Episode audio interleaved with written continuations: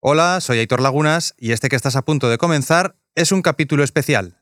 Se trata del primer brazalete live, grabado en vivo en la antigua fábrica DAM de Barcelona. Más de 100 personas nos acompañaron entonces, y muchas más podéis escuchar ahora este episodio diferente. Futbolistas y Segunda Guerra Mundial. Todo vuestro.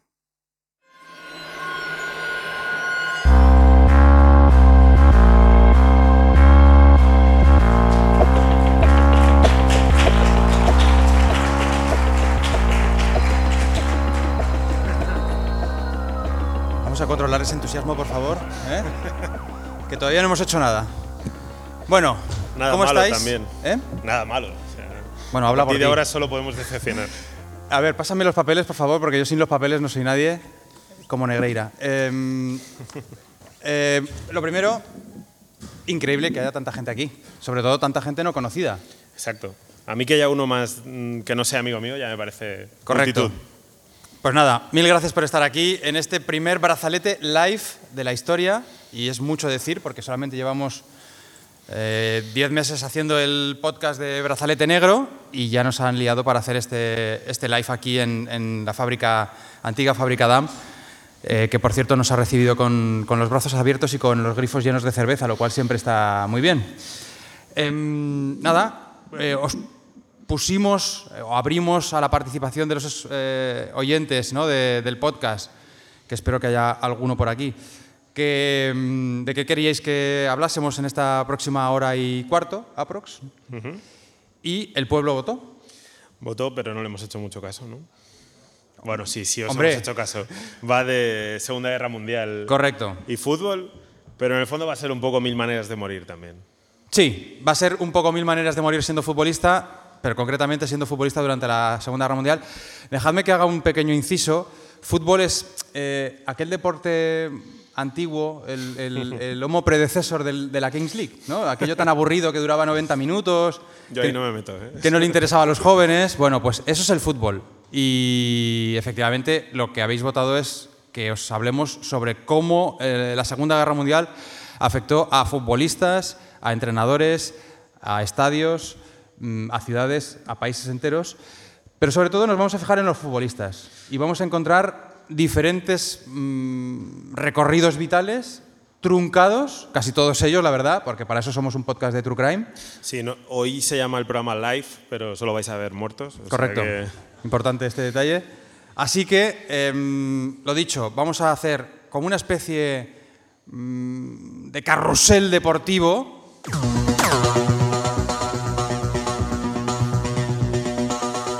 Habla de la media de edad que tenemos. Sí. Ah, esto habla de la media de edad y del trabajo y del trabajo de preproducción, porque no es carrusel deportivo lo que estamos oyendo, era la, la sintonía de Super García. Vamos a hacer un- una especie de carrusel deportivo del eh, fútbol Segunda Guerra Mundialero. Aprovechando que había parón de selecciones, ¿no? Eh, hemos decidido convertirnos cada uno de nosotros en seleccionador Sí. de sus mejores brazaletes. Eh, Aitor y yo hablamos de elegir a 11 jugadores cada uno, de, se- de nacionalidades diferentes, Mm. Sí. que la palmaron en la Segunda Guerra Mundial. Bueno, Vale. no todos la palmaron, ya habrá alguna sorpresa, pero Sí, las sorpresas los que sobrevivieron en realidad, ¿no? muy pocos. Vale. Pues nada, vamos allá, chicos y chicas.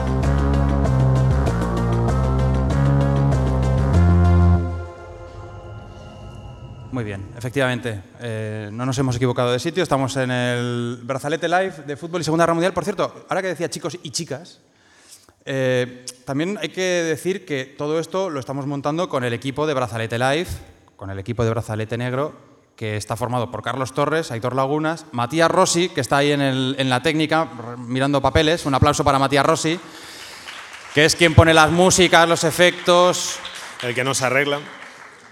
¿vale? Y está también Marta Salicru y todo el equipazo de eh, Radio Primavera Sound.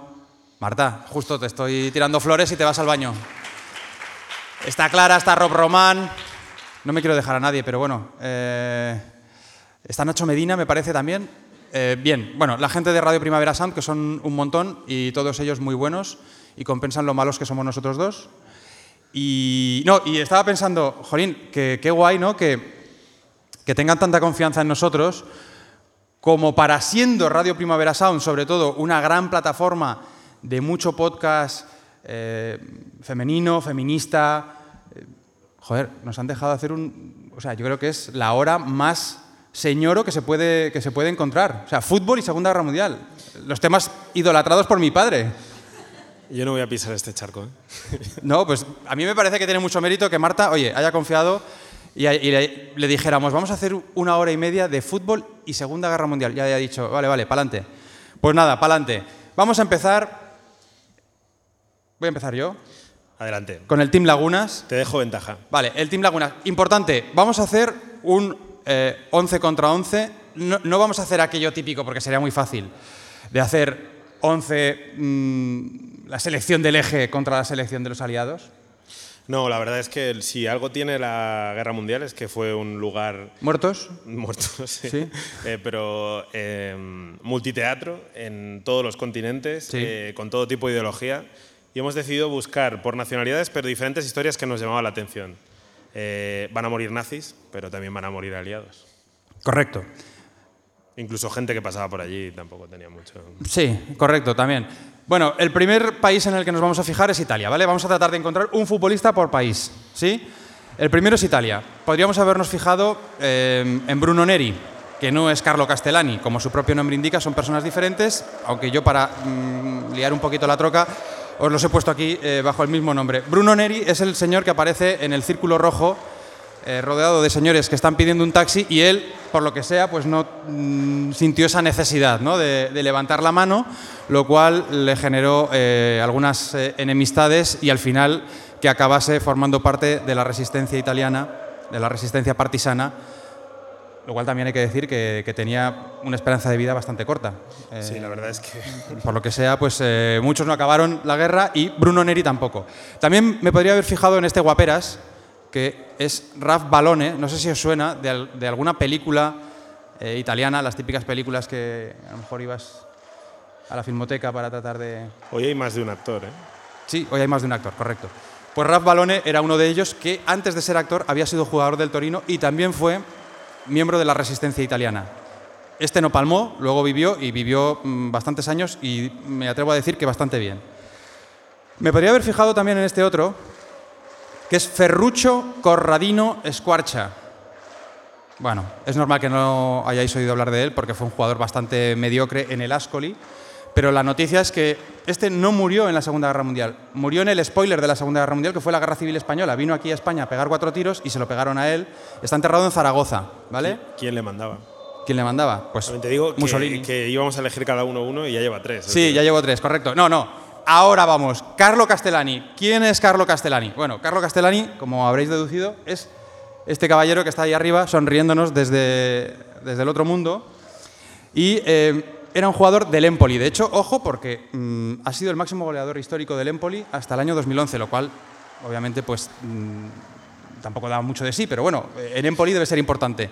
Y eh, este tipo em, resulta que bueno, también tenía sus ideas así un poco en contra de los nazis y tal, y llega un día en el que vienen los carabineri a casa y le dicen, su padre se tiene que venir a la comisaría. Y él pensando, claro, yo soy futbolista, deja papá, ya voy yo. Error. Fue, sí, sí, fue a la comisaría y en lugar de en la comisaría acabó en la estación de eh, Firenze, en la estación de Florencia, en la estación del tren, con unos Gestapo diciéndole que se subieran a, un, vagón y acabó en Mauthausen, donde murió. Así que por salvar a su padre, Carlo Castellani, que por cierto tiene el estadio del Empoli a su nombre desde el año 65, es el primer seleccionado del Team Lagunas. Bueno, pues no está mal, ¿no? Mejora eh, eso. Hemos aprendido que si un nazi te dice que te subas a un tren, no te subas. No. Sí puedes negarte, claro. Bueno, pues... Ahí está. Puntual, ¿eh? Me toca a mí y tengo uno que por no tener no tiene ni foto, con lo cual ya nos va bien a los panencas, ¿no? Bueno, pero te, he eh, buscado, perdona, te he buscado un par de fotos así random de futbolistas chinos de los años 30. Vamos a ir con un futbolista chino que se llama Chen Sensei. Eh, Chen jugó las Olimpiadas de 1936, que irán saliendo hoy bastante a menudo, porque son las grandes Olimpiadas de, de Hitler, el gran momento en el que el Tercer Reich decidió dar un paso adelante. Bueno, pues este hombre jugó las Olimpiadas con China, bueno, jugó. China jugó un partido, lo perdió 2 a 0, pero bueno, jugó, ¿no? Hizo el viaje. Eh, Chen era un futbolista de, o sea, puede parecer malo, pero era un tipo que jugaba en Shanghái en un equipo que se llamaba Yuyu. Yo no lo conocía, pero en el Yuyu ganó ocho títulos de los nueve que jugó. O sea, el tipo se apellidaba Tsetse y jugaba en el Yuyu. Esto huele a inventada total. No, no, que lo he mirado, eh, que lo he mirado. Eh, el tipo era, como digo, eh, universitario. El Yuyu era un equipo de la Universidad de Shanghái y jugó, ganó ocho campeonatos. Pues el bono de Chen, cuando llega a la ellos también tuvieron spoiler. Los chinos hicieron la guerra chino-japonesa del 37 al 45, ya empalmaron. Em, y el bono de Chen se apuntó a, la Fuerza Aérea China, pero le daban aviones muy malos. Mm. O sea, este no es una historia de, Ahora puede sorprender que la tecnología china fuera obsoleta, pero, pero Chen iba en cafeteras por el cielo, ¿no? intentaba ahí pelear con los japoneses, no se les daba muy bien, y no paraban de pedir nuevos aviones, hasta que se lo dieron. Y el primer día con el nuevo avión se estrelló no lo sabía llevar. ¿Hasta ahí? Hasta ahí. Esa es la historia. No es muy épica, pero, pero Chen del Yuyu no supo saltar a última hora y murió. No, no, no hay foto y tampoco dio casi tiempo de hacérsela en realidad. Yo creo que pensaría que ya no se hacen aviones como los de antes. Correcto. Seguimos. Ahí está. Pasamos al número 2 del Team Lagunas y seguimos en Asia. Naoemon Shimizu. Interesante este personaje, ¿eh? Ha costado también encontrar la foto, mm, que puede ser de Shimizu o puede ser de cualquier otro, eh, pero bueno, vamos a pensar que es de Shimizu, que fue un jugador nacido en Hiroshima, jugó en el Hiroshima y a que no sabéis dónde murió. Ni idea, ¿verdad? Bueno, pues eh, os va a sorprender, porque efectivamente el tipo estuvo también en los Juegos Olímpicos del 36 y eh, después de jugar ese certamen, ese certamen olímpico, eh, no se le ocurrió otra cosa que montar una tienda de kimonos, que me parece como lo más prototípico, ¿no? De... Hombre, en Japón salida tiene. Y competencia también. También. Pero bueno, Shimizu montó su tienda y estaba bastante en el centro de la ciudad. Mala cosa. Mala cosa porque efectivamente el 6 de agosto de 1945 estaba en, su tienda y, y, lógicamente pues le cayó una bomba atómica encima. Y lo único que sabemos de Shimizu es que eh, durante mucho tiempo se estuvo buscando algún familiar eh, que pudiese contar su historia, porque con el Hiroshima llegó a proclamarse varias veces campeón de la Copa del Emperador, que es como la Copa del Rey traducido al japonés. Y, por fin ha aparecido una sobrina nieta que eh, ha podido identificar el sitio en el que estaba la tienda de Shimizu, que es básicamente en alguno de, los, mm, de las zonas en las que ahora mismo se levanta el Parque Nacional de la Paz, que es esta zona en el centro de, Hiroshima, donde justo a 250 metros de la tienda fue la zona cero en la que cayó la bomba atómica. Veréis que vamos haciendo chistes, pero es solo para que no nos dé tremendo bajón ¿no? con las historias. Sí, la verdad que sí. Realmente eh, nos pasa mucho en Brazalete Negro, que empiezas a mirar y a veces te sientes mal cuando haces un pequeño chiste y dices, estoy hablando de gente que lo pasó muy mal. bueno, Shimizu a lo mejor no se enteró mucho, pero, pero los demás pues tuvieron más sufrimiento. Pero es que igual hemos escogido mal, ¿no? No tendríamos que hacer un podcast de True Crime si, no, si nos molesta hablar de muertos. Ya, ya, ya. No, no, si yo... Adelante. bueno, claro, que le voy a decir a un guionista de Crimes. Va, seguimos con el Team Torres. Bueno, yo me voy a las repúblicas bálticas y tenemos aquí a Henrik Ukivi. Henrik eh, es un campeón polifacético eh, fue cinco veces campeón de la Liga Estonia, que bueno, no tendría mucho nivel, pero fue cinco veces campeón. Disputó varios partidos con la selección nacional. Fue también tres veces campeón del campeonato de hockey sobre hielo y dos veces del campeonato de bandy. ¿De? Bandy. ¿Tú sabes lo que es el bandy? Bandy. Pues es la mezcla del fútbol y el hockey sobre hielo. Era un tipo que apostaba sobre seguro, eh, Ukibi. Bueno, pues Ukibi eh, llegó un momento en el que el ejército rojo, el ejército soviético, invadió eh, Estonia y le obligaron a participar en el, bueno, a alistarse en el ejército rojo. lo mandaron a combatir contra los alemanes y lo hicieron prisionero. Bueno, eh, unos meses después, en la Operación Barbarroja, eh, bueno, contra la Operación Barbarroja, los, los soviéticos lograron avances y lo liberan. El problema es que Stalin había eh, emitido una, una, norma que decía que a la gente que se rendía combatiendo con el, con el ejército soviético, pues el vengativo, ¿eh? Stalin ahí también. Un poquillo. Y entonces a Ukibi lo condenaron a muerte, pero no lo mataron. No lo mataron, eh, lo condenaron a 15 años en Siberia. Bueno, más o menos. Eh, era un campeón sobre hielo, pero ahí perdió. Va, seguimos con el Team Lagunas. Aquí hay foto, pero os la voy a enseñar en un, en un momento, me refiero a la foto. Eh, Virgilio Lobregat. Virgilio Lobregat. Tío de Filipinas. Bueno, nacido... ¿Qué ha, qué ha pasado por ahí? ya lo han matado. Están, están preparando algo de jamón, creo, no sé. Eh, no, en serio, Virgilio Lobregat. La Wikipedia dice que nació en España en 1901. Bueno, puede ser, no sé. Hombre, desde luego nombre y apellido tiene de haber nacido por aquí, concretamente. Pero bueno, la cosa es que viendo la foto, hombre, no sé, catalada da socarrel no sé si, si sería, ¿no? Le veo más cara de filipino, la verdad. En todo caso, se crió en Filipinas, llegó a jugar con varios equipos en, en Filipinas, jugó el torneo de Asia del año 1925. Bueno, pues nos lo creeremos también. Pero la cosa es que mm, se le catalogaba como el segundo mejor jugador de Filipinas solamente por detrás de Paulina Alcántara, que, que él sí había venido de Filipinas y, y, se había convertido en una gran estrella del fútbol en, en, en el Fútbol Club Barcelona en los años 20. ¿no? Y eh, mira, me he apuntado aquí, si hubiera jugado el torneo de Asia de 1923, habría jugado contra Simishu, el de los kimonos. O sea, ya enlazando... Eh, Muertos. per- sí, sí, personajes. Momentos en el que se conocieron. Bueno, ¿no? total. Además de jugar al fútbol, juega al básquet, porque medía 1,88, insisto, en los años 30. Otro, otra razón para pensar que español no era. O sea, medía 1,88 y se llamaba Llobregat. Sí, Por fin hemos conocido a la Al Alto. A Llobregat. correcto. Me ha costado porque yo siempre, yo no soy de aquí de Cataluña. Siempre digo que no entiendo por qué se llamaba. Llobregat A mí me si no hay al Llobregat. Sí, sí, sí, Y sí. es que estaba en Filipinas, joder. Ahora, Pues ahora estaba en cuadra. Filipinas y jugaba al fútbol. Vale, vale. Y al baloncesto. Y al béisbol. Y era atleta también y saltador de altura. O sea, el, tío- el tipo era absolutamente hiperactivo. Claro, llega la guerra y con esa hiperactividad que gastaba, pues no se le ocurrió nada, nada mejor que meterse en la resistencia filipina Hay que canalizar la energía. ¿sí?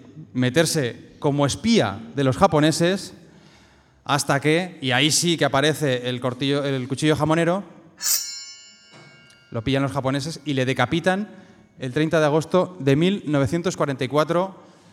Está enterrado en el cementerio norte de Manila. Si queréis, eh, en alguna de estas vacaciones que hace la Si gente... pasáis por ahí. Típica foto selfie en Instagram delante del cementerio norte de Malina, pues ahí está Virgilio Lobregat, que hasta los años 70 tuvo una Lobregat Cup en Filipinas en su memoria. Pues nada, me toca a mí. Eh, mi tercer seleccionado es, es este señor de aquí, que como veis no parece futbolista, es que fue actor. Eh, se llama Carlo Ox- Oksanen, es de Finlandia. Eh, yo, aparte de Jarli Lindmanen, no conocía a ningún otro jugador eh, finlandés, no os voy a engañar. Eh, este Mejor, señor... eh, Mejor, mejor porque el, el otro famoso tiene un apellido un poco raro. No, la mayoría, la verdad. Poyampalo. Bastante bueno. Bueno, pues este señor fue capitán de la selección finlandesa, jugó 40 partidos con- como internacional, ganó varios títulos con su equipo, pero como era bastante guapo oficial en Finlandia, eh, le empezaron a ofrecer para, eh, hacer películas. Cuando llegó la guerra mundial, él ya era, ya era actor.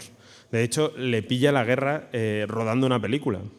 Pero se, eh, no, no la guerra mundial, sino eh, ellos le llaman guerra de continuación, los finlandeses, porque los soviéticos invadieron eh, Finlandia o intentaron invadir Finlandia eh, antes de la guerra mundial. Entonces, eh, Oksanen se alista y es un hombre que muere por falta de tecnología. Al que le preocupe que la inteligencia artificial acabe con los actores, Tengo muchos amigos. este hombre eh, murió por la falta de tecnología. Él se encargaba de un puesto que se llama el corredor. ¿Te imaginas lo que es? Hombre, eh, alguien que va corriendo a los sitios. Efectivamente, le- los, los, los gene- bueno, los generales, los soldados de alta graduación le decían tienes que ir a dar esta orden y él tenía que ir corriendo y de un lado a otro para decir eh, pues qué es lo que había que hacer con el ejército. El problema es que en uno de esos momentos en los que estaba corriendo, eh, cerca de un río, pues le cayó una bomba encima. Si hubiera habido tecnología, pues no le hubiera pasado, ¿no? El WhatsApp humano. Efectivamente. Así es como murió este actor. Fue... Hay que decir que eh, guapete era, ¿eh? Sí, sí, sí, no, no, era muy, era muy guapo. Bien, bueno, pues un poco... No le sirvió, pero era muy guapo. Además, protagonizó como una especie de, de Far West, ¿no, Estonio? Sí, sí, era como. eh, yo, yo decía, te decía que, que él cambió un poco la selección finlandesa por el equipo de los cines O sea, Verdi, porque hacía westerns eh, finlandeses. Vale, O sea, lo que apetece verse hoy, ¿no? En filming. total. Vale, pues seguimos. Team Lagunas, eh, que es el cuarto, sí, cuarto jugador. Romualdas Marchinkus. No os dejéis equivocar eh, ni llevar por este nombre, Romualdas, que mola mucho, pero mm, no sería tampoco como el nombre de, un- de una superestrella. Pero Romualdas sí lo es. Me ha gustado Romualdas, descubrir a Romualdas. Em, mientras se formaba como piloto del ejército, eh, ahí le veis en esa faceta de piloto del ejército, en esa foto un poco como del Tinder de los años 20, ¿no? Double chin. Que por qué estoy yo en...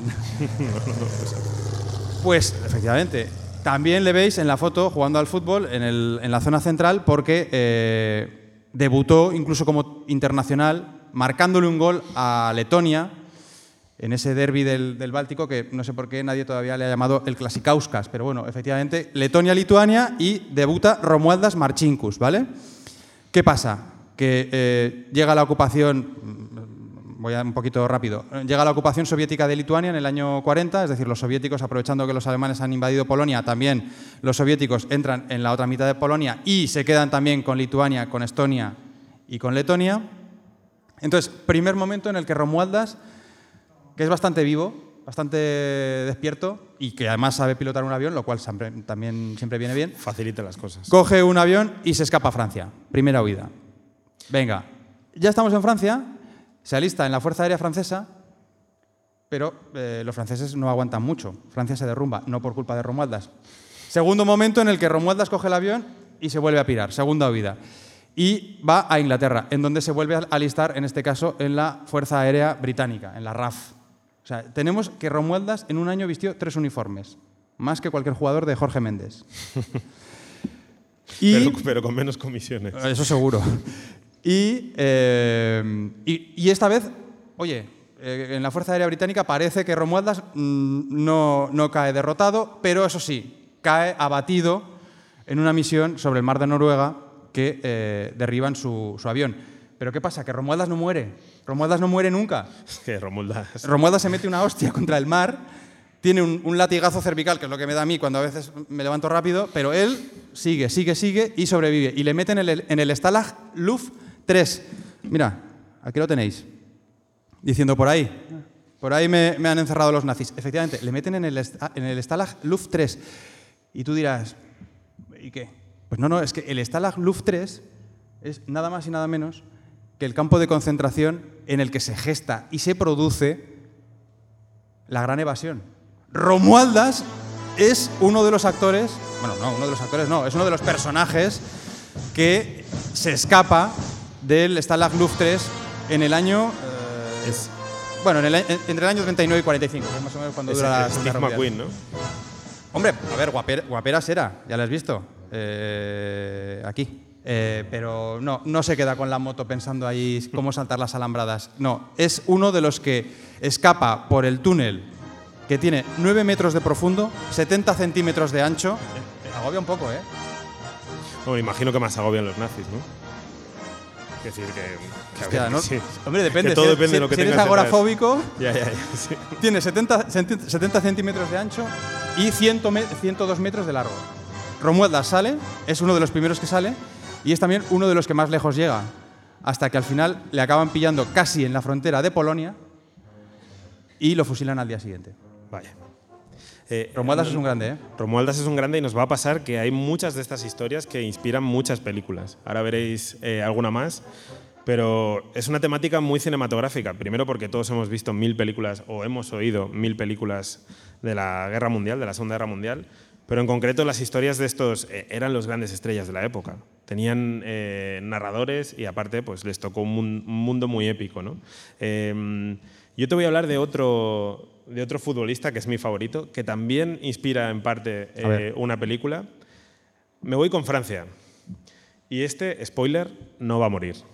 Lo digo ya, para estar tranquilos. Oh, Oh. lo digo por ahí, vale. Si no hay muertos, nos vamos. Bueno, a mí me ha pasado en algún programa que no hay muertos y se ve ahí bajo luego, pero bueno. Este es eh, Etienne Madler. Etienne Mahler es uno de mis favoritos porque es como un proto Eric Cantona. Es... Au revoir. Esto no lo hizo. No lo hizo, pero podría haberlo hecho. Etienne Mahler era, era un tipo que quería ser ciclista. Lo que pasa es que su hermano mayor ya era ciclista y bajando un puerto se dio tremenda leche y a Etienne le dio miedo. Entonces dejó el ciclismo o la idea de convertirse en ciclista y empezó a jugar al fútbol. Él trabajaba en la fábrica de la Peugeot, eh, que acaban de montar un equipo, y la verdad es que no era muy fino, pero era un defensa muy alto y muy fuerte que entraba a todo. Vamos, que daba unas hostias como panes. Exacto. Pero eh, era muy noble, cosa que no pasa con muchos defensas eh, últimamente, ¿no? No. Pero, pero era muy noble. Entonces empezó a jugar en la selección francesa y jugó el primer mundial de la historia, que es el de 1930, jugó el de 1934 y el de 1938, que es un mundial muy importante para lo que pasará luego en la guerra mundial con los futbolistas, porque es el mundial que se juega en Francia, pero en el que todo el mundo quiere vender su ideología. Lo ganan los italianos, vestidos de negro, como los camisas negras, eh, con Mussolini mandando un mensaje y diciendo que, bueno, claro, perdón. O sea, Molaría la bastante. tecnología que no tenía el finlandés la tenía Mussolini. Molaría bastante tener en WhatsApp a Mussolini, ¿no? Escribiendo. Benito, Benito en línea. No, doble cheque azul. No, no, no le molaría. Bueno, de hecho no le gustaba el azul. No. Eh, la Achurra eh, vestía de azul, menos en ese mundial que jugó de negro, porque como decimos, los camisas negras eran los paramilitares dentro de los fascistas, o sea, ya heavy, los paramilitares más convencidos de Mussolini. ¿no? Entonces, eh, Mussolini obligó a la selección nacional a jugar de negro. Y eh, la final eh, la ganaron. Él mandó un mensaje, un telegrama. Mandó un telegrama, no sé cómo será, pero bueno, mandó un telegrama eh, diciendo mm, vencer o morir. Y no iba en. No era de farol, ¿no? No. Cuando Mussolini te decía algo, pues eso lo tenía. que No era a una elección en realidad, era una amenaza más. más bien. Ganaron, ganaron 4-2 y ganaron el Mundial, pero habían jugado los cuartos contra Francia.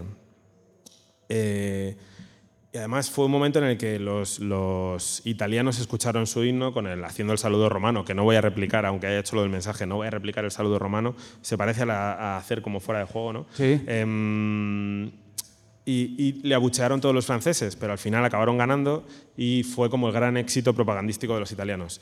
En diciembre de ese año, Francia e Italia volvieron a jugar un clasificatorio, esta vez en Nápoles, y estaba el hijo de Mussolini en el palco.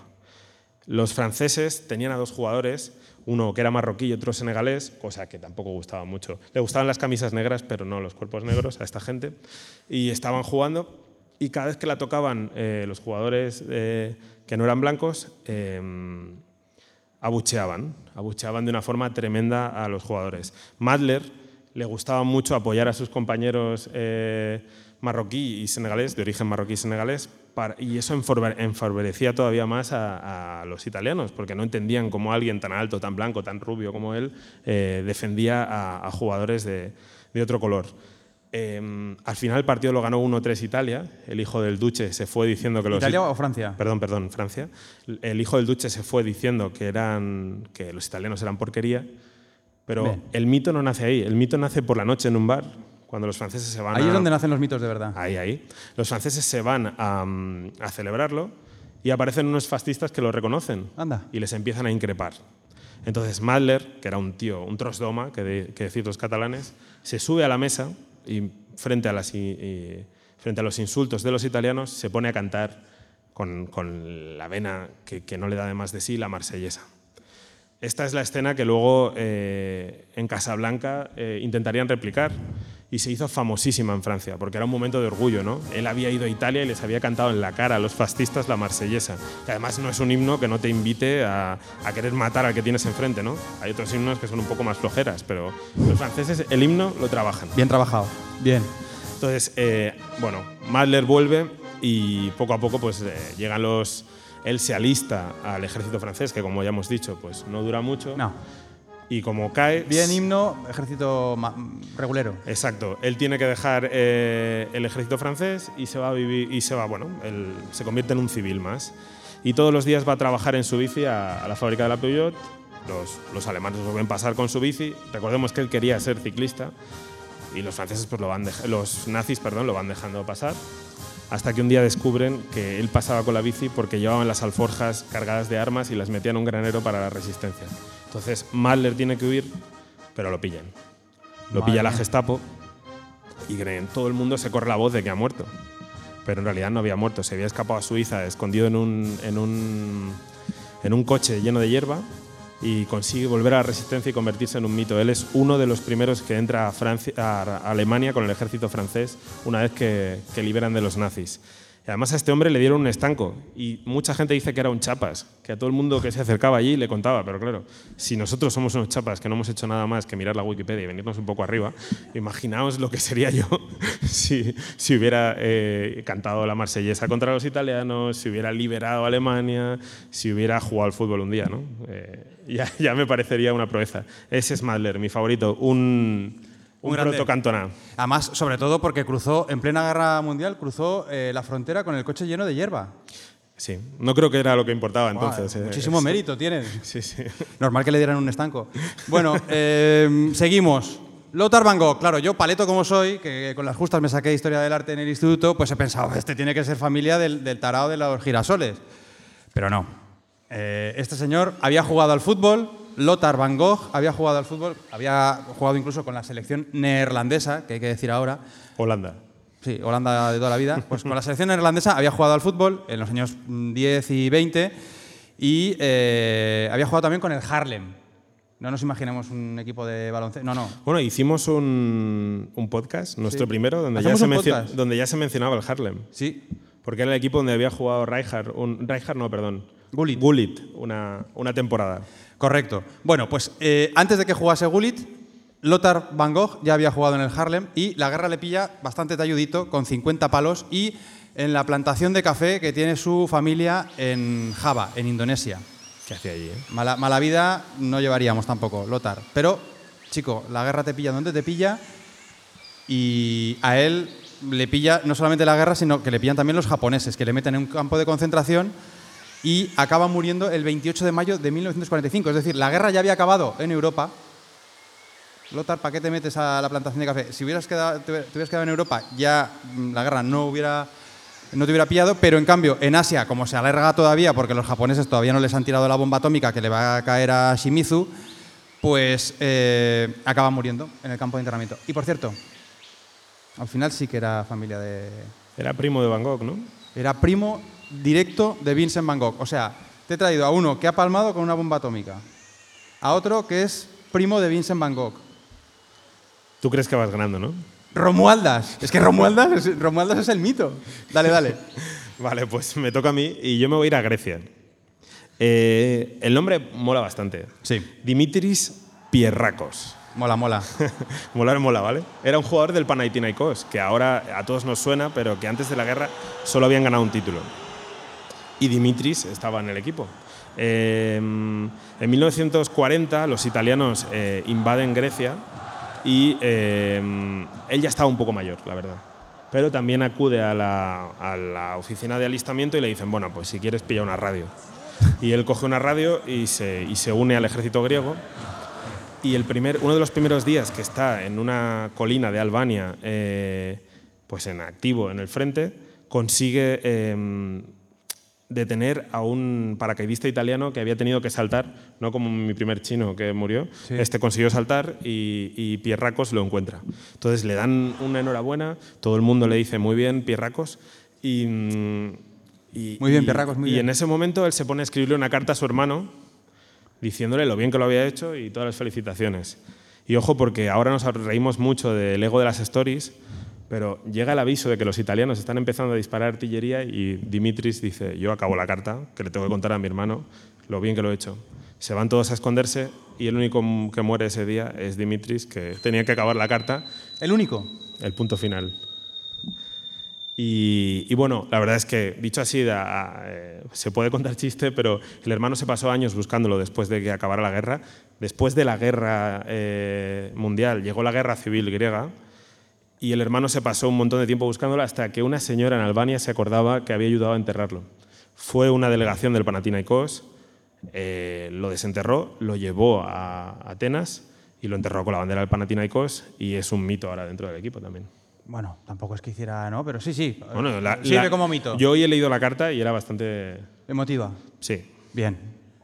Oye, pues nada, ahí está. Dimitris Pierracos. La verdad que casi lo mejor es lo del apellido, ¿eh? Pero, pero bueno, ahí está. Charles Ives. Tampoco te creas que Charles Ives es una gran historia, ¿eh?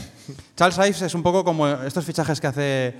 eh, no, aquellos eh, árabes que trajeron con la liga, que había que repartirlos por diferentes equipos. Pues Charles Ives es un poco, en mi equipo, en mi Team Lagunas, es un poco el complemento del relleno. Es Porque cuando, cuando la fantasy te queda un millón ya solo. Exacto, tienes y vas a buscar ahí lo primero que pillas, correcto. Pues ese es Charles Ives, que sí, jugó eh, un par de partidos con la selección de Nueva Zelanda, pero claro, la selección de Nueva Zelanda, ¿sabes? O sea, la selección de Nueva Zelanda en los años 30. Ha habido que encontrar estas fotos, que bueno, puede ser la selección de Nueva Zelanda o puede ser cualquier otra cosa, eh, una gente despidiéndose en barco. Es verdad que en, en la foto de en medio, teóricamente ahí está Charles Ives, ¿vale? O sea, que si afináis mucho, mucho, mucho la mirada y os lo imagináis, pues ahí puede que esté Charles Ives. Y la otra foto es donde acaba Charles Ives, que es eh, que le sacan de su Nueva Zelanda natal, súper pacífica, llena de ovejas, una vida también muy, muy mindfulness y muy todo esto. Aún no se había gentrificado con el Señor de los Anillos. Correcto, efectivamente. Y, y le meten en el Alamein, es decir, en el norte de África, en una de las batallas más heavies. eh, además, empiezan palmando los, los aliados y hay una segunda batalla del Alamein y ahí a él, que le toca hacer de camillero, poco se habla, hay pocas películas sobre camilleros, ¿no? Siempre es un, Hay más sobre pacientes, sí. Sí, pero quiero decir que no, no- no se cuenta ¿no? El, el relato de esa gente también sufriría y también palmaría. Pues sí, Charles Ives palmó siendo camillero. Seguramente porque muchos eran mujeres y, y sus historias, Bien, pues. bien ahí, bien ahí, ese- esa coletilla. Perfecto. Total, que palma. Palma Charles Ives y, parlan, eh, y palman 15.000 soldados más. 15.000 soldados de Lanzac, que no es ningún país raro, es Australia and New Zealand Army no sé qué, que es eh, como los soldados latinos para los americanos. O sea, cuando tú ves un soldado de Lanzac, eh, australiano Nueva Zelanda, o de Nueva Sabes Zelanda, que queda muy poco. sabes que queda poco en la película, correcto. Por cierto, eh, hemos encontrado una foto de Charles Ives. Está enterrado en el Alamein. Parece que va a llover. Pues ahora llega otro que este sí que es una historión. Bueno, todos lo están siendo, ¿no? Pero este es Jesa Kertész.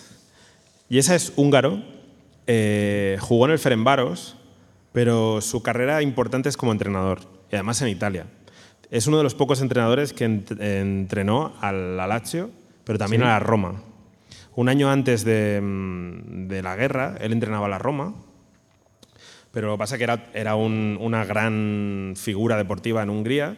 Cuando los nazis invaden Hungría y montan un estado títere, ponen a los fascistas húngaros al frente, llaman a todas sus personalidades porque hay que pues, vacilar de, de lo bueno que tienes. ¿no? Y a este señor llegan y le dan un, un gran cargo dentro del ejército húngaro. Él no quería ir, porque él no quería participar del Estado eh, fascista, pero su situación era complicada. Él estaba en Italia, si se quedaba y no se iba con, con Hungría, eh, pues lo podían llamar traidor y no estaba precisamente en un sitio a salvo. Entonces lo que hace él es aceptar. Acepta y dice, ¿qué puedo hacer yo para cambiar la situación? Y junto a otro amigo, que es Toz, que era el entrenador del Inter de Milán, que también era una gran figura y también lo llaman a Hungría, se dedican a montar una red que se llama Melodía en húngaro, que era una red que, se- que servía para salvar a gente de los campos de concentración, tanto partisanos húngaros como judíos de, Hungría. Se llegó a vestir de la Wehrmacht, porque él, como tenía acceso a, a uniformes, porque en teoría era miembro del ejército, se llegó a vestir de la Wehrmacht para ir a campos de concentración y sacar en persona a gente. Los tenía escondidos en su casa. Una semana antes de que los rusos liberaran Budapest, la Gestapo recibe un chivatazo de que tiene a judíos en casa, llegan y efectivamente pillan a Toz y a Kerz y los fusilan. A una semana de que lleguen los, los rusos. Y es una historia, es una de las grandes historias de, bueno, el Schindler eh, húngaro le llaman, pero realmente es el entrenador de la Roma, el entrenador del Inter, que se dedicaron a montar una red para salvar a gente y acabaron a una semana. Es una historia que aquí no me cabía el humor, la verdad. No, la verdad que no. Pero grande también este, ¿eh? Mm. Da, da para capítulo. Incluso, eh, esto es un debate que hemos tenido también mientras íbamos sacando historias, ¿no? Este nos lo vamos a guardar. Sí, sí, nos Ha hemos habido varios. algunos, nos hemos guardado algunos, pero Sí. otros podemos, podemos contarlos todavía más. Pues mira, por ejemplo, te voy a contar, y ya vamos por el jugador número 7 del Team Lagunas, Svetosar Danic, yugoslavo, porque entonces Yugoslavia estaba todavía unida. Eh, es uno de los pocos yugoslavos que no queda claro si era croata o serbio, ¿vale?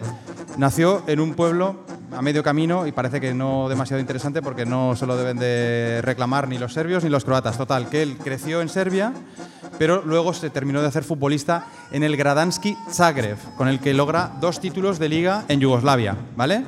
Juega con la selección yugoslava, todo va bien. Sveto Sardanic, como, como le veis, tiene cara de, de- de yugoslavo. A ver, sí, sí. Tiene, seguro que hablaba español ya en aquella época, sin haber pasado por, por España. Una, una cosa que me flipaba era que Lugo Penef, que, que sé que no es yugoslavo, que era búlgaro, pero que hablaba valenciano. O sea, yo soy de Alicante y en Canal No, mira que los jugadores que llevan mil años en Valencia no hablan valenciano. catalán, ni- cuesta ni encontrar valencianos que hablen Y- valenciano. Y Penef en un año eh, eh, se había trancado la cama en fútbol oferit por Bancaixa. Era una cosa que me encantaba, vale. Dicho este paréntesis. Pues nada, eh, Danic eh, juega con Yugoslavia y todo va bien, pero comienza la guerra. ¿Y qué pasa? Que eh, Croacia, como le pasa también a otros países de Europa del Este, acaba cayendo dentro de la esfera de la Alemania nazi, convertido en una especie de régimen títere. Le dan la independencia a Croacia para que sea pues, mm, el hermano pequeño, pequeño, pequeño de la Alemania nazi. ¿no? Entonces, claro, como régimen títere, pues oye, tiene su selección y llaman a nuestro amigo Sveto Sardanic, que aquí le estamos viendo eh, vestido con la camiseta del Gradanski Zagreb, pero en la otra foto es el cuarto empezando por la derecha, ¿vale? Y eh, con la camiseta de la selección yugoslava. Pues lo dicho, deja la selección yugoslava y empieza a jugar con la selección croata. Es el, primer partido de la selección croata, en el que supongo que ya estaba Dejan Lovren como central.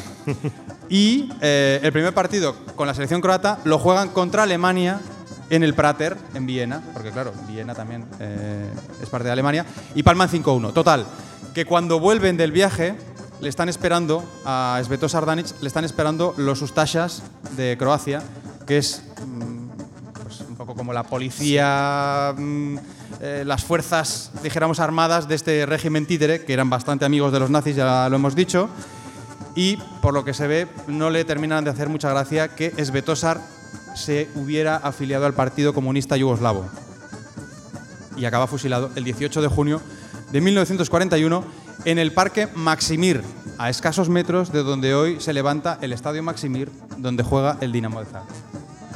Lo he dicho así como con mucha solemnidad, pero, Bueno, pero es una casualidad. es- es- siempre, siempre nos gusta dar datos random, ¿no? Para que la gente que escuche el podcast al día Sí. siguiente se sienta un poco más como que pueda contar cosas, ¿no? Yo digo que es el, siempre se lo digo, el gran triunfo es si la gente escucha el podcast y luego va alguien y le dice, ¿tú sabías que Sveto Sardanic está fusilado a pocos metros que, de... datos que te ayudan mucho en la vida, ¿no? Pero bueno, eh, mi siguiente jugador, yo creo que una cosa que queríamos demostrar, bueno, demostrar no, que queríamos enseñar es que el- en realidad cuando elegisteis el tema de Segunda Guerra Mundial y fútbol, yo me cagué. Porque la verdad es que eh, los otros temas eran mil maneras de morir, puedes, tienes todas las épocas del fútbol, puedes elegir un poco quien te dé la gana. El otro era fútbol y corrupción, que hombre, yo soy del Madrid y alicantino, o sea, podía tener aquí tiempo para hablar el que queráis, ¿no? Que por cierto, he hecho de Santiago Bernabéu y de Florentino Pérez, ya solo me queda Hitler. Es verdad, correcto. Has hecho las voces de dos grandes. Efectivamente. Eh, pero dicho esto, eh, el otro tema era accidentes aéreos, que es con el que empezamos. Empezamos Sí. con un gran accidente aéreo, y ojo spoiler, que igual viene pronto otro. Sí. Pero cuando elegisteis Segunda Guerra Mundial y fútbol, yo pensé, "Pf, me va a tocar ahora eh, documentarme. Y una vez que empezamos a leer, nos dimos cuenta que había muchísima cosa de la que estirar y mucha forma diferente donde a uno se le cruza la épica, a otros la mala suerte. Y ahora traigo un jugador indonesio al que se le cruzó bastante la mala suerte. Eh, Indonesia entonces se llamaba la, mm, las Indias Orientales Holandesas. Era todavía una colonia de Holanda que, que vaya, ahora van de lo que van, pero que siempre han sido un poquito también... Sí. Tienen bastante que ver con sus colonias. Em, las Indias Orientales Holandesas fue la primera selección asiática en jugar un mundial. Con lo cual tampoco es... Bueno, Indonesia jugó ese y, y uno más. ¿Uno más? No sé. Estos datos los dejo a él, que son los que... Jugó ese. Yo me lo acabo de inventar. sí. bueno, ese lo jugó, ¿vale? Fue el primero en jugarlo. Y mm, bueno, jugaron también, como ya he contado con China, jugaron un partido, perdieron 6-0, se fueron para casa, pero jugaron. Eh, durante la guerra él se, se incorpora al ejército holandés. eh, al neerlandés, era del cuerpo de marines y los japoneses lo, lo hacen prisionero. Mm. Los japoneses tenían una cosa que es que metían a muchos prisioneros en barcos grandes, en buques que eran buques prisión. Y los americanos y los ingleses, que no tenían mucha diferencia entre saber si eran de prisioneros o, o no, Tiraban por el camino en medio. lo torpedeó, a su barco lo torpedeó un, un barco inglés y eh, murieron 5.600 soldados. Morían los soldados porque los, solo había salvavidas para los japoneses, que también estaban a bordo, pero los soldados, pues nadie, los, los prisioneros, pues nadie les hacía mucho caso. Y así es como murió eh, Franz Alfred Meng, que no he dicho su nombre, o sea, con lo cual vamos bien, pero Franz Alfred Meng murió eh, torpedeado por los británicos, que era su propio, o sea, murió a manos de su propio ejército por fuego amigo. Esa era mi séptimo jugador. Vale, pues eh, nos vamos de, Indonesia a Polonia y con Polonia nos pasa algo que a ti te ha pasado, por ejemplo, con Francia y que luego ya hago también otro spoiler eh, que va quedando poco, poco rato, pero nos volverá a pasar con otras cuantas naciones, ¿no? con Alemania, con Austria, con Unión Soviética, y es que casi casi podrían generarse onces exclusivamente eh, polacos o alemanes o soviéticos. ¿no? Me podría haber fijado en este señor que no es Josef Kaluza, es Josef Klotz, que es el primer goleador en la historia de la selección polaca. ¿vale? O sea, el primer gol en la historia de la selección polaca lo marca este tipo, Josef Klotz, que era judío, nacido en Cracovia y futbolista del Maccabi Varsovia, que es uno de los grandes eh, equipos. Hay varios clubes a lo largo y ancho de Europa Central que llevan nombres tipo Maccabi, Jacoa. De hecho, Luego veremos otro. De hecho, efectivamente, luego veremos otro. Y veremos a otro Klotz también. pero Y veremos otro Klotz.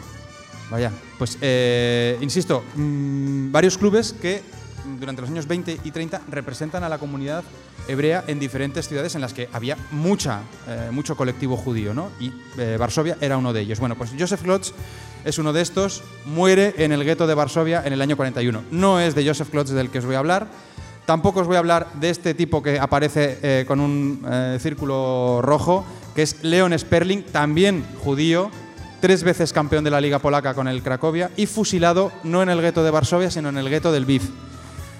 Podría haber hablado de Leonard Malik, que es este de aquí. Este ya me cae peor porque este, eh, cuando llegaron los nazis, mm, se hizo colaboracionista, ¿vale? Y montó un casino, que yo, sinceramente creo que es la manera de llamarle a, los puticlubs o a los burdeles, así un poco, ¿no? Eh, años de guerra, casino, jiji, jaja, pero bueno, eh, total, que se montó un, un local donde iba todo lo más fetén de los nazis y cuando acabó la Segunda Guerra Mundial, los comunistas de la nueva República Popular Polaca Lo llamaron. Le dijeron y lo metieron en un campo de trabajo donde murió en el año 46. Total, que de Leonard Malik tampoco os voy a hablar. Leonard Malik, que como este señor que aquí veis, Ernst Wilimowski, pertenece a esa parte de los polacos que cuando llegan los alemanes mm, salen a festejar eh, y les dan la bienvenida. Ahí tenéis a Ernst Wilimowski con el redondel rojo vistiendo la camiseta de Polonia y en la siguiente foto, pues mm, no hace falta tampoco mm, dar muchas explicaciones. Hay que decir que en, la en muchas selecciones, en muchos países, hemos podido elegir eh, siempre a gente que había participado por, por el bando contrario. Sí. Eh, hemos preferido elegir las historias que nos gustan. Pero vaya, soldados nazis hay todos los que queráis. De, de España hemos querido pasarlo por encima y no hemos elegido a nadie, pero, pero podríamos haber elegido también. Hay una sorpresa. Hay que no te, no te he comentado. Pero bueno, eh, Ernst. Ernst Wilimowski, eh, ahí le tenéis, era el mejor jugador polaco del periodo de entreguerras. Y de hecho, por ejemplo, juega un partido bastante mítico, que es el último partido que se juega antes de que comience la, la guerra mundial, que es un Polonia-Hungría, un amistoso, el 28 de agosto del 39. Es decir, faltaban tres días para que Hitler invadiese Varsovia. Bueno, pues tres días antes se estaba jugando el fútbol en Europa y Ernst Wilimowski juega con la selección polaca. Insisto, en cuanto lleguen los nazis, dirá, no, no, es que mi tío abuelo era alemán, yo me quiero hacer alemán, y se hace alemán y juega con la eh, selección de la, de la esvástica y acabará muriendo muchos años después, bastante abandonado y, olvidado en, en la República Federal Alemana. Pero tampoco es de Wilimowski del que os quiero hablar. Os quiero hablar de estos dos tipos. El de la izquierda es em, Marian Spoida. Marian Spoida es el eh, segundo entrenador de la selección polaca en el Mundial del 38, del que ya hemos hablado, en la que Polonia eh, cae eliminada en primera ronda cayendo contra Brasil, pero, es un partido bastante movido, 6 a 5. ¿eh? O sea, un poco defensas despistadas. Eh, Polonia cae, pero insisto, iba como segundo entrenador Marian Spoida, que había jugado en el Barta Poznan. ¿Y por qué le rescato aquí? Porque Marian Spoida es uno de los 22.000 polacos que muere en la masacre de Katyn que es una masacre llevada a cabo por los soviéticos, que como os he dicho, los soviéticos, cuando los nazis ocupan la mitad de Polonia, los soviéticos, en virtud del Tratado de agresión de no agresión eh, germano-soviético, ocupan la otra mitad de Polonia y, claro, también hacen sus, barbaridades, se cargan a 22.000 polacos, entre los cuales está Marian Spoida, el segundo seleccionador de Polonia, al que solamente le pueden identificar porque llevaba encima el carnet de socio del Barta Poznan. Y si os hablo del segundo seleccionador, no tendría mucho sentido que no os hablase del primero. El primer seleccionador, es decir, el seleccionador A ¿no? de, Polonia, el plan A, que está tan de moda ahora, eh, era este otro caballero que veis al otro lado, que es Josef Kaluza. Y Josef Kaluza, eh, aunque fue seleccionador, cuando llegan los nazis, ni huye ni es colaboracionista. Se mete en su casa y no quiere saber nada del mundo. Los nazis, de hecho, le ofrecen seguir entrenando, coger equipos mm, de soldados, etcétera, etcétera. Él no quiere saber absolutamente nada. Los nazis le toman la matrícula y en eh, octubre del 44 eh, enferma, necesita penicilina y la penicilina en ese momento estaba única y exclusivamente dedicada y reservada para los ciudadanos alemanes y los soldados. Con lo cual, Josef Kalusa muere. Su entierro se convierte en una de las eh, mayores demostraciones contra la ocupación alemana, porque hay miles y miles de personas en las calles de Cracovia y a día de hoy Josef Kalusa eh, tiene una estatua en la entrada del estadio del, Cracovia, que por cierto lleva su nombre. Eso nos pasa mucho. Muchos de la gente de la que estamos eh, explicando tienen estadios a su nombre. Es, es, una de las épocas que más memoria genera colectiva, ¿no? Y muchos tienen su nombre. Eh, ahora me toca a mí, a mí me tocaba Inglaterra, que es un país muy difícil de escoger, porque se supone que, bueno, se supone, se calcula que unos 800 futbolistas participaron de alguna manera u otra, ingleses, o sea, británicos, en la guerra mundial. Así que elegir era difícil. Nosotros en nuestro podcast solemos mencionar a Bill Shankly. Bill Shankly es uno de los que participó en la, en la guerra mundial, en la Segunda Guerra Mundial. Pero yo he elegido a Harry Gosling, que es este señor, que es casi tan guapo como eh, Ryan Gosling. Em, Harry Gosling era el capitán del Bolton Wanderers, mm. un equipo acostumbrado a muchas tragedias. Eh, la guerra mundial, eh, la masacre, bueno, la masacre, la avalancha de Brunden Park y la llegada de Iván Campo.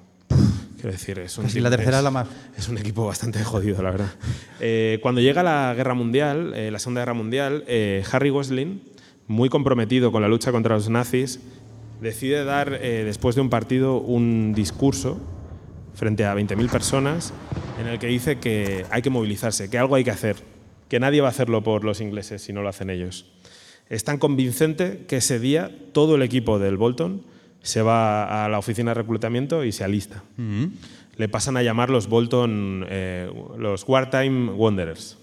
Wartime, además, es un término que se usó mucho en la guerra en, Inglaterra porque se creó, la, liga inglesa se, dejó de jugar con la guerra mundial, pero los, claro, allí no estaba pasando realmente, allí no había un frente, había bombardeos, pero no había un frente real. Entonces los equipos organizaron con los jugadores que se quedaron la Wartime League. Mm que era una liga que se jugaba de una forma un poco improvisada, un poco la Kings League, pero con bombardeos. Solo podían estar 8.000 eh, aficionados eh, porque tenían miedo a que si llegaba la Luftwaffe no diera tiempo a evacuarlo. ¿no? Entonces eh, se lo saltaron porque los ingleses, ya sabéis cómo son, si se saltan los balcones, no se van a saltar un límite de, de 8.000 personas en los estadios. Pero bueno, yo os vengo a hablar de Harry Gosling y los Bolton Wartime Wanderers. Eh, consiguieron em, luchar todos juntos. Los mandaron a, Francia y sabéis que los soldados ingleses en Francia, en el primer intento que hicieron, no les fue muy bien. Los fueron haciendo retroceder los nazis hasta que llegaron a Dunkerque y eh, tuvieron que huir por patas porque si no morían. 300.000 eh, soldados lograron escapar.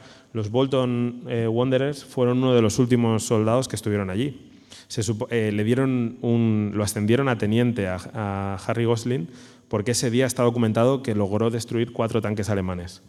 Además, varios de los jugadores, como eran atléticamente potentes, llegaron a nado a los barcos pesqueros que consiguieron sacar a los jugadores de allí.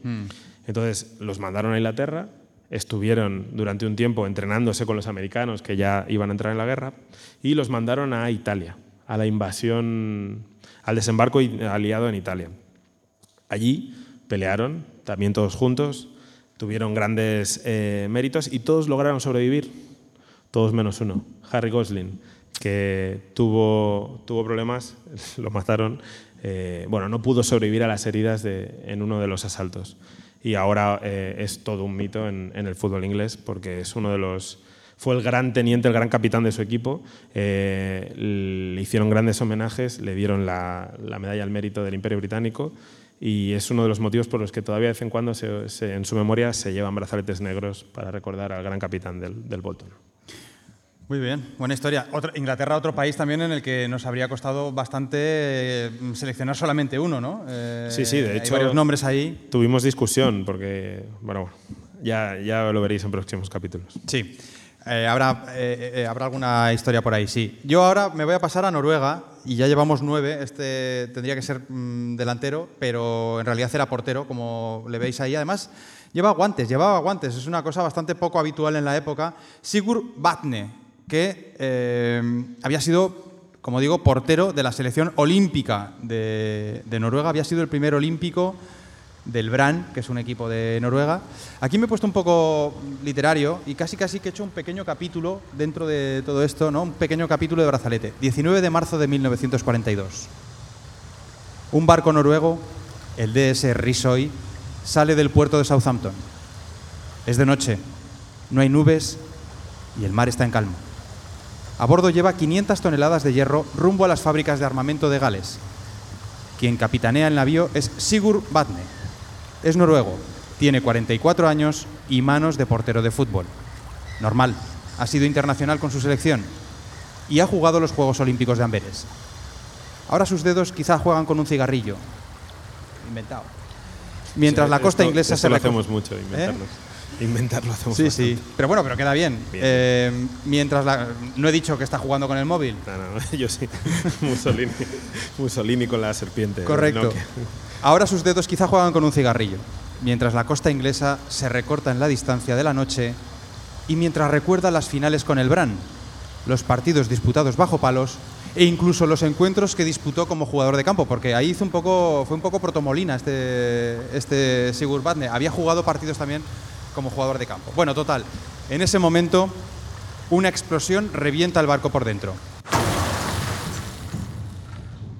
¿Has visto? Matías. Está, está todo Matías, ¿eh? Un torpedo de los alemanes ha dado de lleno en el Risoy. Badne sobrevive al bombazo y al agua gélida del Mar del Norte. Yo soy muy friolero y a mí esto es lo que más me impacta, porque sobrevivir al bombazo, bueno, es cosa de lotería, pero aguanta ahí en el, en el Mar del Norte, pero no aguanta las heridas. Y Sigurd Badne está enterrado en Swansea, a 5.000 kilómetros de su tierra. ¿Cómo te has quedado? Pues la verdad, helado. Helado. Pues me toca a mí. Venga. Y si hemos hablado de un tipo que jugaba con las manos, que, que vivía de las manos, vamos a hablar de un hombre cuya pierna es muy importante. František Klos, de la República Checa. Eh, a muchos os puede sonar, o a algunos os puede sonar el Spartak de Praga, el Slavia. Pues hay un tercer equipo, que es el, el Kladno, que también en aquellos años fue eh, uno de los equipos que más títulos ganó. Eh, Francis Skloks era el delantero del Kladno, marcó 175 goles en 192 partidos, Poca lo cual broma. era un goleador, un goleador muy fiable. Esta foto que veis aquí no es él. Esta foto que veis aquí es el alcalde de Chicago. ¿Y qué tiene que ver? Pues el alcalde de Chicago era un tipo que nació en Kladno, como, como Klotz, emigró. Es una de esas historias. Chicago tiene una gran inmigración eh, checa. Todos conocemos la italiana, ¿no? Pero la checa era muy importante. De hecho, este hombre que veis aquí eh, seguía la Liga Checa como podía por, por, por su móvil imaginario. Bishoker. Eh, seguía la Liga Checa y estaba tan convencido de que el Kladno podía ayudar a subir la moral de la, de la inmigración checa en Chicago, que no tenía mucha... mm, como para no saber pronunciar la che en esta... Ya ves, en esta- Chicago. esta. Pero em, estaba, él estaba muy convencido de que el Kladno podía ayudar a subir la moral. y los invita a Chicago. El club no acepta, pero hay unos meses en los que tardan en llegar y mientras está llegando, este hombre va a visitar a Roosevelt, que era el presidente de Estados Unidos. Este hombre tenéis que saber que se opuso directamente a, Al Capone. Él, en teoría, llegó a ser alcalde eh, prometiendo a la ciudad que limpiaría eh, la ciudad de mafiosos como Al Capone. Se supone que en la visita que hizo a Miami a Roosevelt, en un atentado que iba contra Roosevelt, lo mataron a él. Tiempo después se supo que era un italiano que nunca se ha llegado a demostrar su, relación con Al Capone, pero ahora están empezando a investigar esas líneas. ¿no? Hombre, huele un poco Entonces, el alcalde murió, pero aún así el Klazno llegó a Chicago. Eh, nuestro delantero, Francis Klotz, marcó seis goles. Eh, los checos en Chicago se pusieron muy contentos y regresaron. Él tuvo como ofertas para quedarse, que era mm. una cosa que pasó. Muchos jugadores en esta época viajaban a Estados Unidos, como luego veréis, y se quedaban, pero Klotz volvió.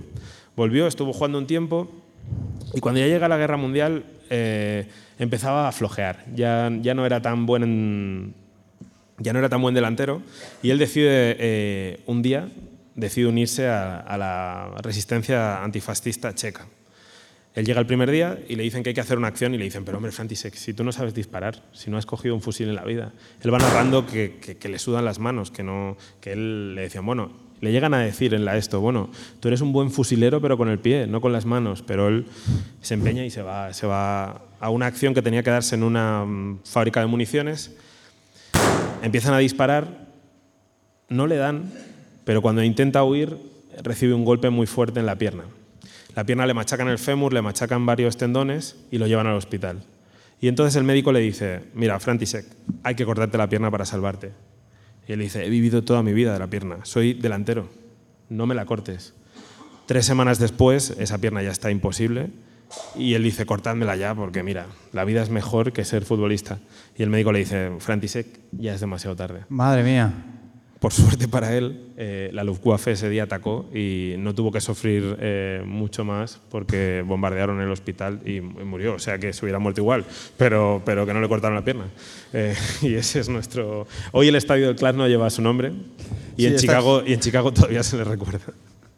Pero bueno, es una historia muy bonita, de verdad. Hay un, hay un libro que, que habla de su vida. No, la verdad que está bien, sí un giro ahí al final un poquito. Yo soy, el de la bajona. Sí. Venga, va, que quedan. Eh, a mí me quedan dos jugadores, ¿vale? Vamos con el número 10, que teóricamente es un poco la estrella del equipo, aunque en este caso no sé si lo va a ser, porque es este señor que tenéis aquí, Petre Balkov, cejas pobladas, cara un poco como de. sí, estoy aquí haciéndome la foto del pasaporte. Pero no, no es la foto del pasaporte, es la foto del equipo, porque ahora os contaré en qué equipo jugaba. Era rumano y hay que decir, para los que no lo sepáis, que supongo que seremos mayoría, yo me acabo de enterar, Rumanía hace una Italia en la guerra mundial, ¿vale? Es que entra con los nazis y acaba eh, con los aliados. O sea, eh, hacen un cambio de bando a mitad de, a mitad de guerra. Pero a eh, Petre Balkov, que había nacido en la actual Ucrania, no sé por qué, se cría en Transnistria, equipo o zona en la que hay un equipo de fútbol como el Sheriff Tiraspol que le ganó al Madrid en el Bernabéu, como Carlos bien sabe, aunque luego, como siempre, acaba ganando la Champions. somos el equipo que más, más gente feliz hace por el mundo, cuando gana y cuando pierde. Pues antes de, que, antes de que el equipo de Transnistria, el Sheriff Tiraspol, ganase al Madrid, eh, ya existía Transnistria y eh, Petre Balkov había nacido o, se había mm, formado allí, pero acabó jugando en este equipo que tiene un nombre un poco raro y un logo también bastante extraño, que es el Venus Bucaresti. Venus Bucaresti a mí me suena también a, no sé, a otro tipo de local, pero se ve que era un equipo, ¿vale? A, casino. Sí, a casino, correcto. Y el Venus Bucaresti no es un equipo del montón, porque es que ganó siete ligas en el periodo de entreguerras en Rumanía, o sea que era como un poco el Madrid de, la Rumanía de los años 30, ¿vale? Y ahí es donde juega eh, nuestro amigo Petre, o PTA, como le llamaban, Balkov, ¿no? Eh, nada, eso. Es que la historia, dijéramos, militar de Pete Balkov acaba rápido porque mm, entra en el ejército rumano cuando el ejército rumano todavía está del lado de los nazis, lo mandan al frente oriental, al frente ruso. Y chico, el frente ruso. Mm, Era una trituradora. Bastante. El que iba prácticamente no volvía. ¿Cómo será? ¿A dónde le mandan? Que he encontrado unas declaraciones. Desaparece en la estepa Kalmik, que en la Wikipedia no hay mucha información, salvo que, según los propios rusos de Stalingrado, era el fin del mundo. O sea, un ruso que ha sobrevivido a Stalingrado, dice que la estepa Kalmik era el fin del mundo. Bueno, pues ahí es donde mandan a Petre Valkov que desaparece. O sea, no se sabe mm, qué cojones pasó con Petre Valkov, si le, si le dispararon, si pisó una mina, lo que sea. Petre Valkov no ha vuelto. Tiene un poco más de miga lo del Venus de Bucarest, porque yo no sé qué hizo el Venus Bucarest, pero cuando mm, acabó la guerra y entraron los comunistas en, en Rumanía e instauraron una república popular o comunista, pues no les gustó el Venus Bucarest. Y primero le obligaron a fusionarse con el equipo del servicio de alcantarillado de la ciudad, que me parece que es mm, de las peores ignominias que se puede hacer con un equipo. O sea, lo juntan con los alcantarilleros. Y eh, cuatro o cinco años después, en el año 51-52, ya definitivamente dicen, oye, nos estamos pasando, vamos a disolver el equipo y vamos a derruir el estadio. Con lo cual no queda ni rastro del Venus de Bucarest. Tampoco de Petre Valkov. Bueno, se ahorró jugar en los alcantarilleros. También. Esa parte, esa parte la tiene. Eh, hemos hablado de muchos jugadores, pero nos faltaba un nazi.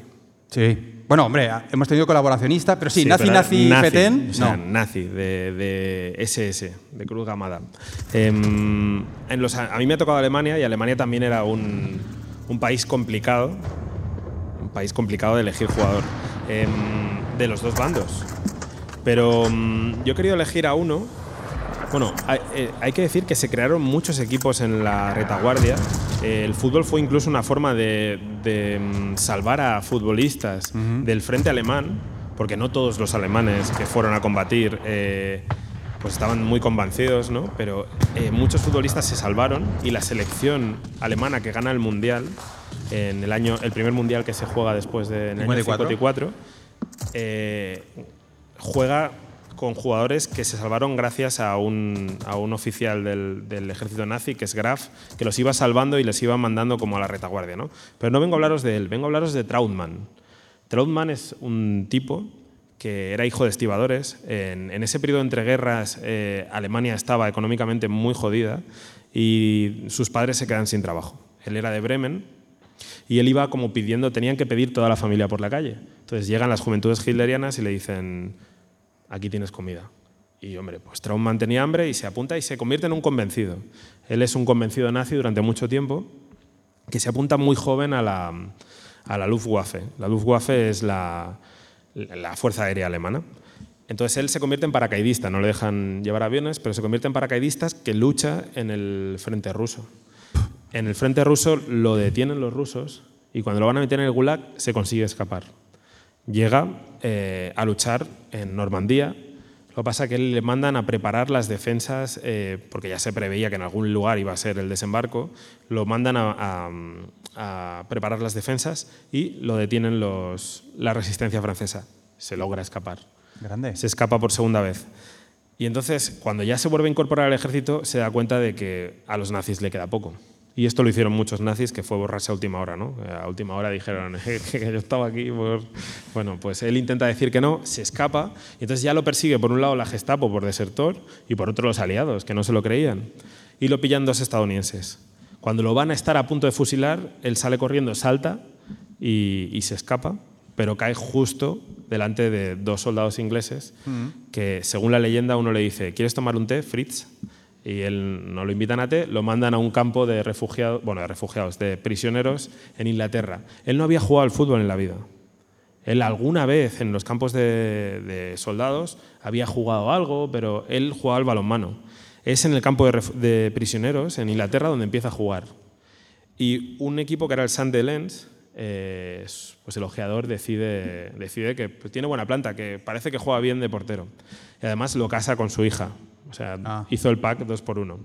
Eh, y Trautmann al año le ofrece el Manchester City jugar jugar con, el, con ellos de portero. ¿Qué pasa? Que eso a los ingleses, a la gente de Manchester, que es una ciudad con una gran población judía, no les gusta mucho. Y le montan una manifestación de 20.000 personas para gritarle nazi. Cosa que era, pero, pero que no le, le sentó bien. ¿no? Entonces, cada partido, tanto en casa como en fuera, le abucheaban. Le llamaban criminal de guerra, pero él poco a poco va ganando. Y la liga no paraba el- el- los partidos, ¿eh? no como en España. Ay, no, Zozulia. Eso era otro caso también. Otro día. Pero bueno, Trautmann em, seguía jugando Hasta que hay un momento en el que el capitán del, del Manchester City dice, hey, la guerra ha acabado, en el vestuario no hay rivales, este hombre eh, hizo lo que hizo porque nació alemán, igual si nosotros hubiéramos nacido allí, y como que empiezan a verlo con otros ojos.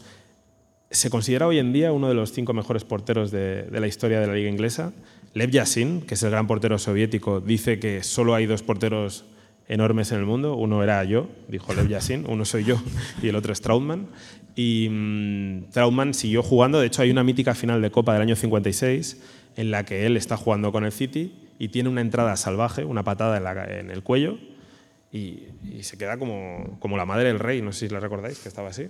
Pues se queda un poco, un poco así y juega durante 15 minutos con la vértebra rota. Gana el partido y todavía hace alguna parada en el momento en el que el duque de Edimburgo le pone la medalla, duque de Edimburgo, que también era nazi, por cierto, eh, le pone la medalla, eh, él mismo dice a la prensa que este jugador está con el cuello torcido. Estuvo un año sin jugar después de, de, esos 15 minutos, porque no podía volver a tener la vértebra en su sitio. Trautmann acabó su carrera, a él no le pasó nada, y acabó viviendo en, en, un, en un apartamento en Benidorm, porque se puede escapar del Gulag se puede escapar de los nazis, pero no te escapas de Marinador. Y, y, ahí acabó su vida con 90 años. Muy bien, pues oye, vamos a acabar con la Unión Soviética, porque venimos de un nazi, vamos a hablar de, de los soviéticos, vamos a hablar de los rusos. Eh, yo en este caso podría haber tirado de un familiar lejano, porque hay un jugador eh, que había actuado en la selección, Dimitri Lagunov, existió, de verdad, de verdad, existe, lo podéis buscar en la Wikipedia, no hay fotos de Dimitri Lagunov no es el caballero que está al lado, eh, Dmitry Lagunov, que palmó en el eh, sitio de Leningrado, donde murió un millón de soviéticos, o un millón de ciudadanos de Leningrado, eh, asediados por las fuerzas nazis, ¿vale? Durante dos años, y allí murieron bastantes futbolistas también, entre ese millón de personas. Uno de ellos, Dmitry Lagunov. Tampoco es el eje o el protagonista de mi futbolista soviético, Vladimir Vasilievich Fomin que jugó en el Dimitri Kharkiv y que sí que es el caballerete que está al lado, ¿vale? Pues este también palmó en el año 42 por haber ocultado y eh, protegido a un ciudadano judío en su casa. Tela. Vengo a hablaros de tres jugadores, Trusevich, Kuzmenko y Klimenko, que así dicho suenan un poco como tres fichajes del Real Oviedo de la temporada 91-92, ¿no? De los cuales no funcionó ninguno de los tres. Pues no, Trusevich, Kuzmenko y Klimenko eran jugadores ucranianos, ¿vale? Eran jugadores que habían actuado en el Dinamo de, de Kiev y que participaron, como no, como no iba a salir, en el Death Match, que suena grupo de, de, de metal. Sí, pero... de metal, pero no, es el Partido de la Muerte que dio lugar a la mítica película de Evasión a Victoria, ¿vale? Y eh, básicamente, para quien no sepa la historia, eh, el partido es un partido que se juega entre un equipo confeccionado con eh, futbolistas eh, ucranianos contra otro de jugadores eh, alemanes que están eh, desplazados ¿no? a, la, a, la, zona, al frente ruso y que componen un equipo improvisado y juegan el partido. Lógicamente hay bastantes presiones para, para que los soviéticos se dejen ganar, los soviéticos no se dejan ganar. Eh, acaban ganando 5 a 3 con, de hecho, un gol de Kuzmenko, que es, bueno, ahí lo veis con la, con la flecha, eh, pues eh, el que aparece debajo de, de, su nombre. Iván Kuzmenko marca un gol ese día en el 5 a 3, ¿vale? ¿Qué pasa? Que, lógicamente, a los nazis no les gusta que una panda de rusos y ucranianos les gane en el partido mmm, este mítico del Partido de la Muerte. Entonces, ¿qué ocurre? Que muchos de los eh, futbolistas ruso-ucranianos o soviéticos acabarán teniendo serios problemas con la Gestapo, con eh, las SS, etcétera, etcétera. Ocho de ellos acaban encerrados en un campo de concentración, en el campo de concentración de Sirets, que está al lado de Kiev, y mmm, básicamente las pasaron bastante putas. Tres de ellos, que son nuestros amigos Trusevich, Kuzmenko y Klimenko, además de estar en el campo de concentración, les obligan a eh, hacer obras en las calles. Y de repente, un día, eh, el 24 de febrero del 43, es decir, hace ahora 80 años, les fusilan y les lanzan a la fosa de Babillar, que es una grieta que hay en las afueras de Kiev, donde hay entre 100.000 y 150.000 muertos. Es una barbaridad. Solamente en los dos primeros días en los que llegan los nazis, se cargan a 33.000 judíos. O sea, 33.000 judíos en las fosas de Babillar. Ahí es donde acaban eh, Trusevich, Kuzmenko y Klimenko, que son tres de los participantes del mm, Partido de la Muerte, que no tiene nada que ver con esto, mm, porque se jugó en unas condiciones bastante diferentes. Los futbolistas no se escaparon eh, tapados por los aficionados, como acaba contando eh, la película, y desde luego los jugadores pues, no eran estos tampoco, ¿eh? porque aquí, en fin, esto es un poco la, la magia del cine. Pero el, destino de Trusevich, Kuzmenko y Klimenko está ahí. De hecho, hay bastantes dudas acerca de exactamente por qué les fusilaron. Una de las leyendas dice que es que porque le pegaron un palazo, eh, una palada al perro del, comandante del, campo de concentración. Es que eso nos ha pasado mucho ahí. ahí ah, Pensaba que ibas a decir, nos ha pasado mucho a nosotros. No, no le hemos pegado a un perro, joder. Eh, nos ha pasado que hay mucho, momento, eh, mucho espacio en el que la leyenda es muy difícil de, separar de, lo que pudo pasar, ¿no? porque ya se ha convertido en el mito y se ha convertido en un mito nacional, incluso en el que se han forjado los países que surgieron después de la Segunda Guerra Mundial. Eh, yo ya voy a acabar con mi once y me toca Austria, donde era un país también muy difícil porque había la misma cantidad de nazis que de represaliados por los nazis, pero he decidido eh, optar por, la, por, por los judíos porque probablemente en ningún otro país como como Austria, el equipo de, judíos fue tan importante, o sea, llegó tan alto como, como en Austria. Max Schauer, que es el, delantero de este equipo, em, jugaba en el Belohavec. Vale. Em, no, perdón, me he confundido. En el, en el Jacoa Viena. ¿Vale? Jacoa Viena es un equipo que se forma cuando llegan las leyes arias que permiten echar a cualquier judío de cualquier institución simplemente porque te dé la gana, em, mucho antes de que Hitler eh, empezar a promulgar leyes así, en Viena ya no podían jugar los jugadores judíos si eh, la gente de la institución no quería. Entonces los judíos se reúnen y dicen qué podemos hacer para practicar deporte y crean un club que se llama el Jacoa Viena. Jacoa significa fuerza. En muchos eh, países y en muchas ciudades surgieron equipos que se llaman Jacoa, como Maccabi, que hemos hablado antes. Y el Jacoa es el único equipo judío que gana la Liga de Viena de Austria, perdón, en 1925 se impone al Rapid de Viena. Eh, allí jugaba nuestro jugador Max Schauer. Em, es tan importante la proeza que en Nueva York, que está plagada de judíos, como todos sabemos, les invitan a jugar. El, partido en el que el Jacoa juega en Nueva York se convierte en el partido con más asistentes hasta que Pelé llega al Cosmos. Ya estaba Frank Sinatra. Es el partido con más eh, estadounidenses viendo el fútbol hasta, hasta los años 70. De hecho, varios jugadores, al ver que en Estados Unidos no eran tan antisemitas, ellos dicen, no tanto, no dicen que no eran antisemitas, como en Austria, deciden quedarse y fundar el Jacoa de Nueva York, que es el club que gana la liga que entonces estaba vigente en Estados Unidos. Los jugadores que se quedaron fueron de los pocos que se salvaron. Claro. decidió volver, siguió jugando, pero cuando llegan las fuerzas eh, nazis acaba muriendo en Auschwitz. Bueno, tú sabes que lo que dicen de Austria, ¿no? Que es el único país que ha conseguido hacer creer a la humanidad que Beethoven era austriaco y Hitler era alemán, cuando la realidad era la contraria. Bueno, pues hasta aquí ha llegado el Team Lagunas y el Team Torres, que como habéis visto es historias mezcladas, entrecruzadas entre eh, futbolistas de 22 nacionalidades, ¿no? Eh, que participaron y que mm, prácticamente todos eh, acabaron sucumbiendo producto de la Segunda Guerra Mundial. Nos falta una, que estuvimos hablando, ¿la metemos, no la metemos? La, carta, insisto. Eh, y al final la vamos a meter, que es España. Porque sí, efectivamente, España también tiene futbolistas que participan en la Segunda Guerra Mundial. En los dos bandos. En los dos bandos, correcto. Porque tú encontraste el caso de un exjugador del Sporting. Hubo un exjugador del Sporting que se enroló en la División Azul. Bueno, pues eh, no pasaría calor, ya te lo adelanto. No. Em, pero no, no voy a hablar del eh, futbolista del Sporting que se enroló en la División Azul, sino que voy a hablar de algunos de los muchos futbolistas españoles que se exiliaron o que incluso previamente a la Guerra Civil habían emigrado ya al fútbol francés. ¿no? Eh, y uno de ellos, hay, muchos, Domingo Balbaña, eh, Ricardo Zamora juega en el fútbol francés, pero eh, hay uno concretamente que es José Padrón, que mm, ahí le veis vestido con la camiseta del Español, juega 27 partidos con el Real Club Deportivo Español. Bueno, en ese momento a lo mejor no era Real Club Deportivo Español, era solamente Español porque era la República. No, porque lleva corona. Em, juega 27 partidos, marca 10 goles, ¿vale? Bueno, mm, no está mal. Le firma el Sevilla y después ficha por el Barça. Siendo canario, juega en los dos equipos de Barcelona.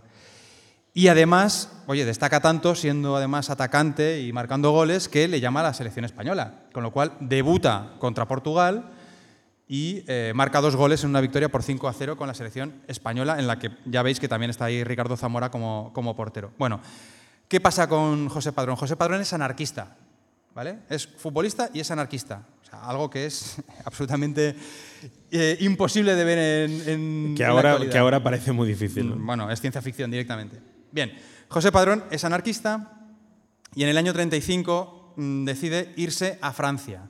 Firma por el Cannes, luego acaba eh, jugando también con el, con el Red Star de París, ¿vale? Ahí le veis, en el Red Star de París. Es el segundo, eh, empezando por la izquierda, así con cara de haberse despertado hacía poco. Y, y el que está encima, en la parte central, es Elenio Herrera, que fue el mitiquísimo entrenador del Inter de Milán y había sido también entrenador del Atlético Madrid y será entrenador del Fútbol Club Barcelona, yo diría que en dos etapas, como mínimo. Este, bueno, pues este es José Padrón, ¿vale? Y José Padrón es anarquista, está en Francia, como os digo, juega en el Cannes, juega en el Red Star de París, juega en el Stade de Reims, o sea, juega en, los equipos potentes de, de Francia. Y claro, llega la guerra, eh, los alemanes invaden Francia, él, que es español y que además es de izquierdas, pues no le mola mucho y se acaba metiendo en la resistencia. Y José Padrón es uno de los muchos españoles que pasean en el mes de agosto del año 44 bajo el Arco del Triunfo como liberadores de París, formando parte de la 9, de la división formada por eh, soldados republicanos que habían pasado las de Caín en la guerra civil, se habían exiliado a, a Francia, habían hecho toda la Segunda Guerra Mundial y acabaron ganando contra los nazis, acaba- acabaron libertando la capital francesa y José Padrón desfila ese día eh, con la bandera republicana y como componente de, unas tropas que, por ejemplo, podéis, no sé si se puede ver, sí, arriba, por ejemplo, eh, los tanques llevaban nombres como Teruel, Guadalajara, España Cañí, eh, Guernica, en fin, todos nombres españoles, mm, un poco reivindicando que ellos sí estaban luchando por Francia y liberando París, pero eran españoles, ¿no? Bueno, pues este es José Padrón, al cual no sorprenderá saber, o quizás sí, que muere el 3 de diciembre del año 66, absolutamente arruinado y abandonado tanto por el fútbol francés como por el fútbol español en la más absoluta indigencia en París. Así que yo creo que es una buena manera, ¿no? Para, para acabar, reivindicar también a un tipo, oye, que vivió como pudo, que jugó como quiso, eso sí, José Padrón, fue internacional con España. Y yo os diría que también una manera de cerrar este brazalete live. No sé cómo lo has visto tú. Pues la verdad es que si nos apuntamos a esta historia, cuando me llamó Hitor, era para rescatar historias que, que no conocíamos. No os sintáis mal, nosotros tampoco teníamos Ni idea. ni idea de la mayoría de historias que empezamos a mirar. Muchas historias empiezan así, encontrando un, un hilo del que tirar y de repente dices, pero ¿cómo no sabíamos esto? Pues esperemos que duremos muchas temporadas. Eh, mucha gente me pregunta, pero ¿no se acaban los crímenes? Bueno, lo que no se acaban son las historias ocultas como esta que no, que no conocemos. Y muchas, por desgracia, acabaron en muerte. ¿no? Entonces, no somos unos sádicos, no nos gusta ver morir a la gente. Lo que nos gusta es recordar que hubo gente que tuvo historias eh, maravillosas y, que, bueno, quedamos aquí para poder contarlas. Situaciones límite a las que a veces eh, los humanos y las humanas nos vemos un poco empujados sin comerlo ni beberlo. eh, y a veces también coincide que son futbolistas, con lo cual ya son ya pueden formar parte de, Brazalete Negre. Situaciones límite como la que se va a vivir ahora en la barra eh, en busca de cerveza. Os agradezco mucho que nos hayáis concedido una hora y media para la auténtica fricada de escuchar a dos taraos hablar de fútbol y Segunda Guerra Mundial. Muchas gracias y hasta la próxima.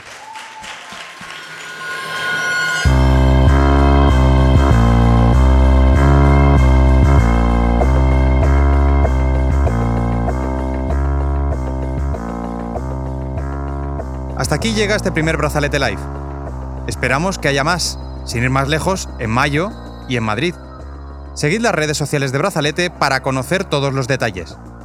Y recordad, Bill Shankly no tenía razón. El fútbol, a veces, sí es una cuestión de vida o muerte.